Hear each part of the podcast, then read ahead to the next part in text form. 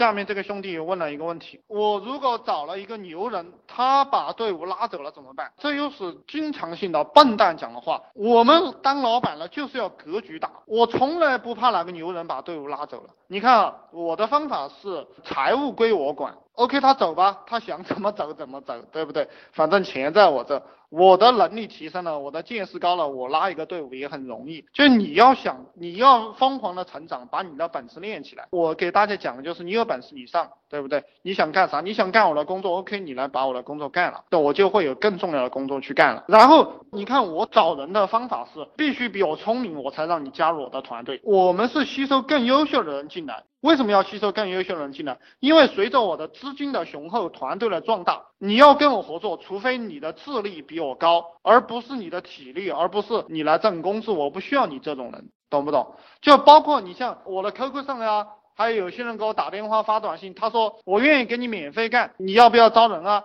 我一般都不回的，我理都不理这种人，为什么？因为我不需要，懂不懂？我只需要牛人。你给我免费干，我跟你聊天和你在我公司里，其实你是在盗取我的价值，我们是不对等的交易，这个思路你们要明白。实际上从穷人到富人，仅仅是观念和思想反着来就 OK 了。这个等会儿我会给大家细讲一下，就是你只要反着来你就 OK 了。你穷你没有发展，就是因为你脑袋里的思维是穷人的思维，是反着的。当你正面的。去做事情的时候，你就有前途了。保险是不是有点像传销发展下线那种？任何生意都像传销，只是说呢。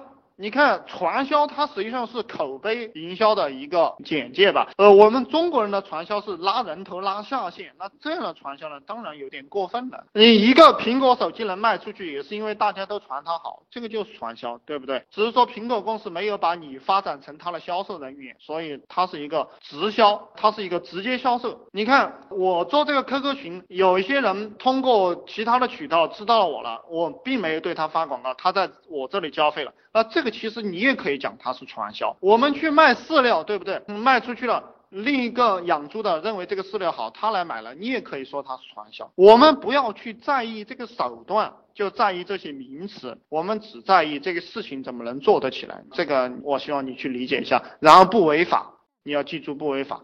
老大，我现在刚刚起步卖群里那个治疗阳痿早泄的文件，但是在各大论坛一发，直接秒酸怎么办啊？你看秒酸你可以去优化，阳痿早泄实际上蛮严重的，我们都是引社流去做这样的一个项目啊，就是相亲网站，就是女人找男人的这些网站上，你去引这种流量，哦，直接发他广告，直接发 Q 群的广告就行了。